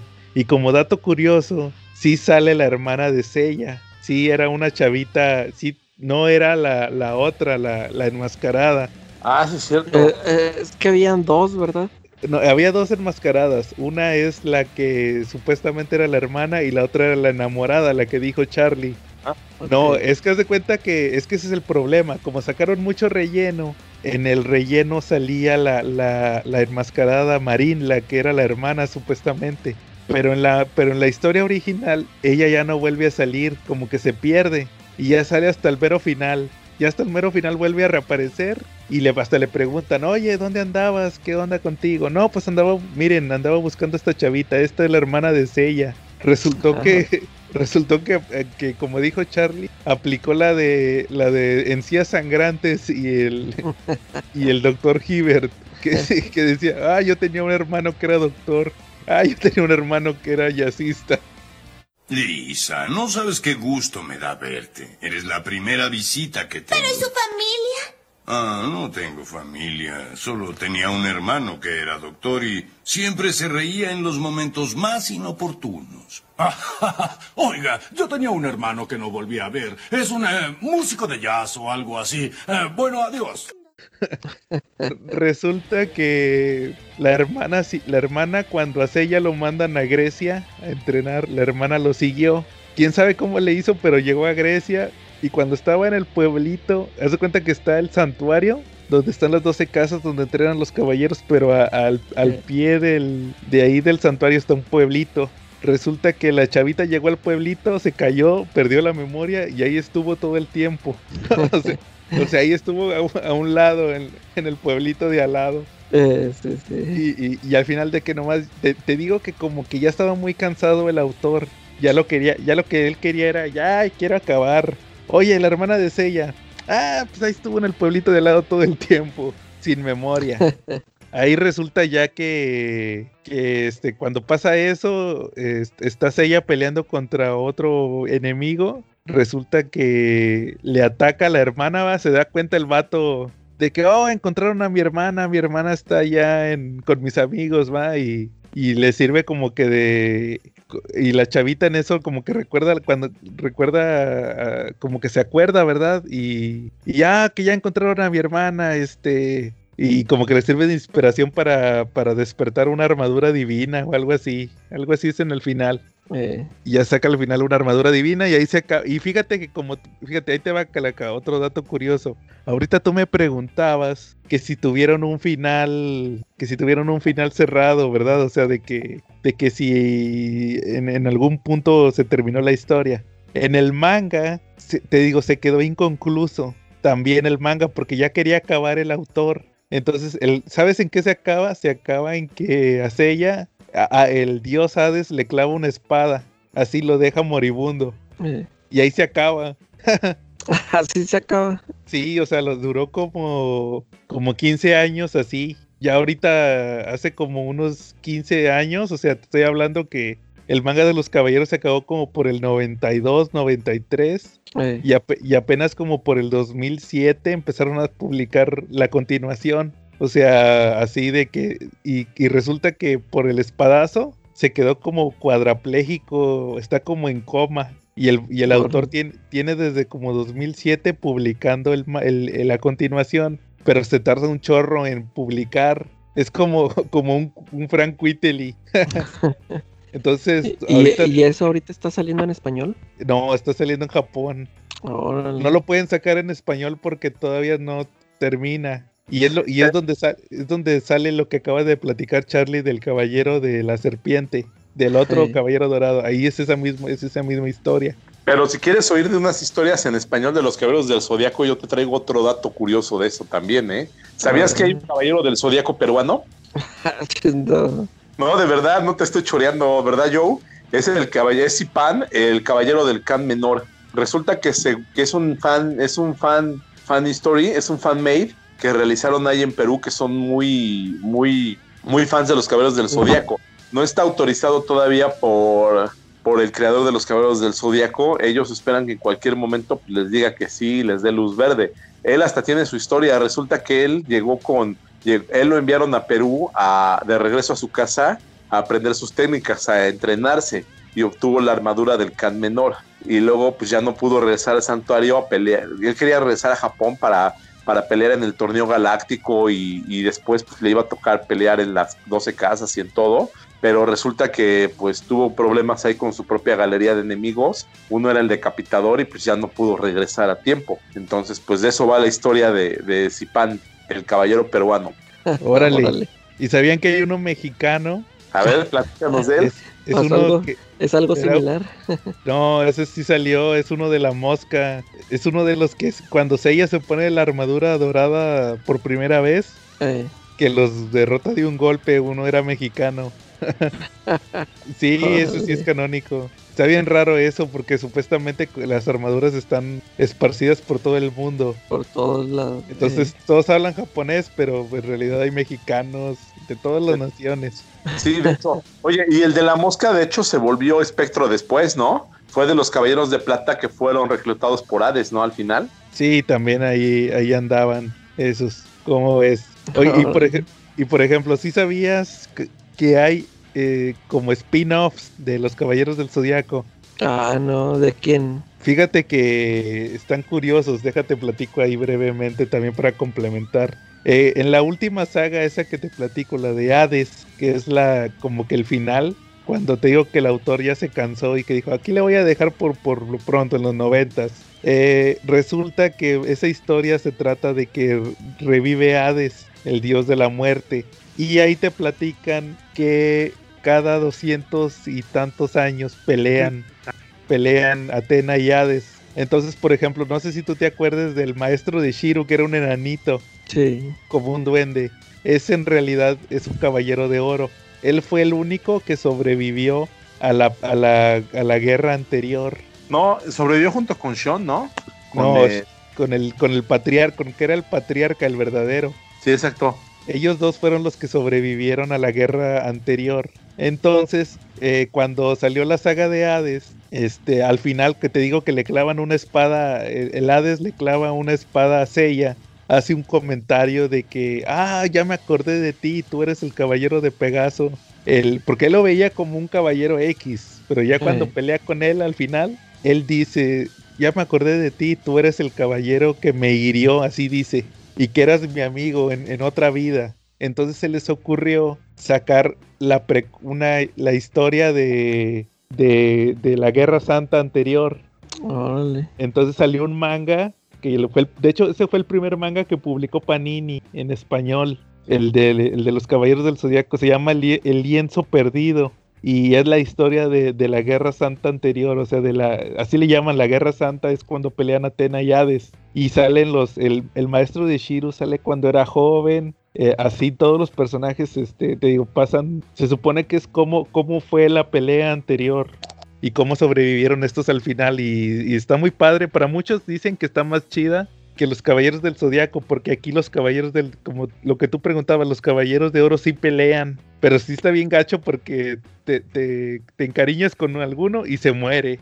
Y los, los matan, pero bien épicos, porque era una guerra, o sea, era de, de pura matanza. Eh, Al final nada más te digo quedan esos dos. Y, y, y al autor original, pero este lo hizo otra, le hizo una, ah, pues eso lo hizo una mujer, una eh, dibujante de manga mujer, esa la precuela. Pero, Eh. pero, pero luego el autor original fue cuando te digo que sacó la secuela, ese de donde te digo que ella está como en coma. sí. Y, a- y ahí el cuate se le ocurrió que iba a ser secuela y precuela. O sea, resulta que está, están viendo lo de lo de que Seiya está en coma, pero para sacarlo del coma tienen que vi- viajar en el tiempo para ir a buscar la espada, porque le, le van a ir a robar supuestamente la, la espada a Hades para deshacer la maldición. Pero como ya mataron a Hades, tienen que viajar en el tiempo. Entonces resulta que viajan al, a la Guerra Santa anterior, o sea, lo que te platiqué que hizo la chava con el otro manga.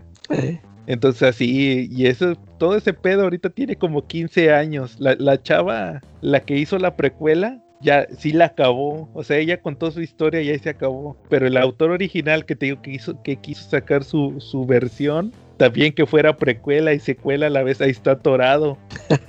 Ese sí no ha acabado, está bien. Dicen, dicen, hombre, este cuate se va a morir. Como el de Game of. Como el de Game of Thrones, dicen, este cuate se va a morir y no va a acabar. Sa- saca como- Sí, sí, está bien triste eso. Y no, no se ve para cuándo acabe porque no, no va ni a la mitad. Yo le cal- yo, yo que sí lo he estado leyendo, no va ni a la mitad, o sea, no sabes ni, ni qué está haciendo. Está bien revuelto, sí, la, la neta sí. Por, por eso les digo que a mí sí me gustó la historia del origen de Wolverine porque no, no quería yo morirme sin, sin haberla visto alguna vez. sí, ¿verdad? Sí, no, está bien triste ese tema. Fíjate que es bien triste ese tema porque hay cuates que, que a, a fuerza quieren un final. Pero no, yo la veo muy difícil. Y, y también ha habido otros, otros spin-off. Hubo uno que publicó Kamite, que era el de los Caballeros del Zodiaco, pero esos sí estaban dibujados bien feos, parecían así como, como monillas de, de esas de como las como los que dibujaba Tony Daniel, ¿te acuerdas? Así como mangosas. Sí, Así, imagínate los Caballeros del Zodiaco así dibujados. ¿Y, ¿Y por qué esos no son oficiales o qué rollo? Pues es que son licenciados, o sea, sí son este oficiales, pero como dicen, ese spin-off puede ser otra, otra, pueden ser no, no canónicos, Eh. podrías- pero son oficiales porque, porque tienen la licencia para, para publicar. Ah, Ah. de hecho, de hecho el, el último que ha salido es uno donde son caballeras mujeres. Este lo está publicando, este lo está publicando Panini yo lo compro. Pero la neta está bien aburrido, ya lo, ya. Ese está, ese está medio fumado, porque haz de cuenta que te, te platican en esa historia que también hay caballeros. Pues, ¿Te acuerdas que estaban las enmascaradas? Sí. Pero esos eran caballeros, o sea, eran como Sella y los otros. Pero te- en, este, en este otro te platican que hay unas como caballeras especiales, que esas no tienen que usar la máscara, que son como, son caballeras, pero son doncellas. Entonces ellas en realidad lo que hacen es que cuidan a Atena, como son como las sirvientas más, más o menos en- o, como que las guardias principales, o sea, como que las guardaespaldas más bien. Y tienen que ser mujeres porque siempre tienen que estar ahí pegadas a ella. Y, re- y Ey. resulta que en esta historia te, te está bien, eh, así como que bien exagerada porque te dicen que, que todo lo que pasó con estas chavas pasó al mismo tiempo que lo que está pasando en la historia original. O sea, ya andaban ellas en las 12 casas. Nada más que nunca las vieron. Entonces sí está bien, sí está bien exagerado ese, ese tema de, de esas, de esos personajes y se está publicando ahorita. Ese sí está ahorita publicándose y también lo está sacando Panini. Pero no, sí está bien rebuscado. Yo, yo lo estoy comprando y lo estoy leyendo, pero sí como que sí le exageran mucho en, en ese tema de que está pasando al mismo tiempo. Eh, sí, sí. Y de hecho también estaba, fíjate, ahorita que comentábamos eso de lo que preguntabas que si había salido una película de los de Asgard, casi, casi todo lo que está saliendo en ese manga también salió en una película. Está Ah, basado en ok. una película que salió también de los... hay- hubo una película de los caballeros donde pelearon con una diosa que se llamaba E- E- Eris. Sí. Y esa manga se trata de que es esa diosa la que llega a pelearle a las chavas. Y, y, casi todos los personajes que salen son calcados de esa película, como que es la base de esa película para, para este manga. Y entonces pues, prácticamente es lo que hay de los Caballeros del Zodiaco, ¿cómo ven? Oh, está chido.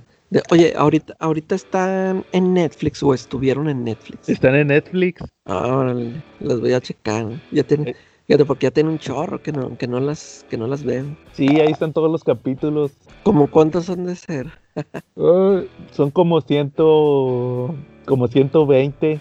O sea, ya, ya con todas las sagas. Este, no, eh, no, nada más los, los de la serie clásica. Los, los de las 12 casas y ya. Sí, ya con, no, o sea, con los de las 12 casas, Poseidón y Asgard. Y ya.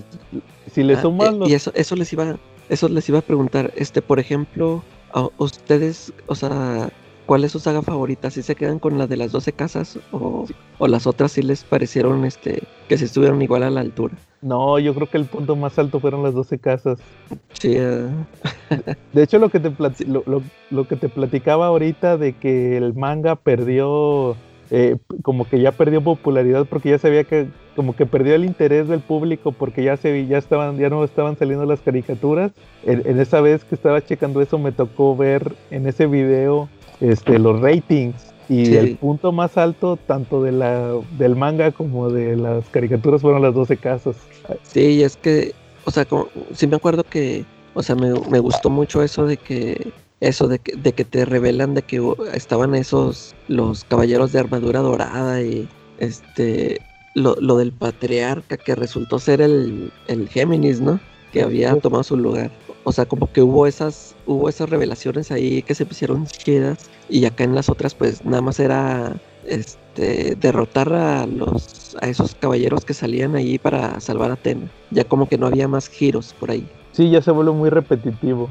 Eh, de hecho, de pues hecho, esa saga de Hades que te digo, que es la que salió en video, eh, empieza que reviven los de oro. Como que se quisieron, como que ahí también se quiso como que repetir. Sí el, autor. Por eso te digo que ya como que el final ya como que ya estaba muy fastidiado, porque de eso se trata, de que llegan a Hades, que como es el dios de los muertos, revive a los caballeros dorados que se murieron en las doce casas. Eh. Y llegan a atacar el santuario. Y pues tienen que pelear los que, los que ya se murieron contra los que quedaron vivos. Y ahí pelea el, el de Aries.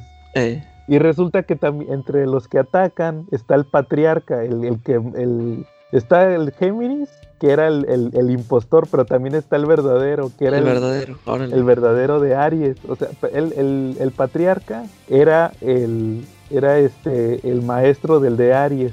Y él, y él, había sido el de Aries antes que el de Aries. Él le heredó la armadura. Entonces, por eso, ahorita que preguntabas que si Aries sí peleaba, ahí sí pelean. Ahí sí o sea, salen todos. El, el, el pelea el, de la actualidad y pelea el patriarca que era el anterior. Y el, sí, porque patriarca. Ajá. Acá en las 12 casas nomás los dejó pasar. A... Sí, pásenle, pásenle. Les, arreglo las armaduras. Eh. Y el patriarca con el que se agarra es con el maestro de Shiru, con el hermanito. Y este, y ahí, este, por eso te digo que ellos, ellos dos fueron los únicos que sobrevivieron a la pelea anterior. Sí, sí, están bien interesantes esos. ahí pues son algunos datillos curiosos, te digo, no somos expertos, este, a lo mejor muchos van a decir, no, pues ya me sabía todos esos datos, pero hay otros que no. Y, y sí están muy interesantes ahí verlo desde un aspecto, desde un punto de vista más este como que más este contemporáneo, ¿verdad? No tanto como, como estar platicando del manga y todo eso, sino como nos tocó verlo. Sí, sí, sí, en su momento. ¿Cómo ves, Charlie? Más, chavos. No, ya se durmió Charlie. Charlie está dormido. No, no, no, aquí estoy, aquí estoy, me quedé pensando, dígame. me quedé pensando con los ojos cerrados. Estaba quitando los ojos nomás, ¿no? ¿Cómo ves, Charlie? ¿Algo, ¿Algo más que agregar o ahora sí ya nos vamos a dormir? Pues yo creo que con esto es suficiente, ¿no? Sí, pues yo creo que igual este, podemos hacer una segunda parte, pero de alguna otra caricatura del recuerdo. Yo creo que sería que nos digan ahí, que nos pongan en los comentarios qué, qué otras series de aquel entonces este y, les ponemos en la tómbola para una segunda parte. Sí, hay que hay que, que incluya más Singer Z y ah, órale. Aunque Sí, también es muy repetitivo.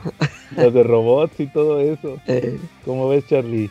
Pues sí, súper. Estaría muy bien incluir a Massinger Z, ¿no? De hecho, porque pues trajo una oleada de imitadores, pero sabrosa, ¿no? O sea, vino Massinger y vinieron como 15 caricaturas de robots. Sí, de hecho hay muchos ahí, Robotech y todos esos. Como que es el creador, de hecho es el creador del género, esa de Massinger, del robot gigante me parece. Ahí luego lo, lo analizamos. sí. Bueno, entonces, si no hay nada más, estuvimos el Joe 2021. Charlie, el caballero del Fénix. ¿Y qué? Ah, chacalaca de Virgo. Y nos vemos la próxima semana. Sale.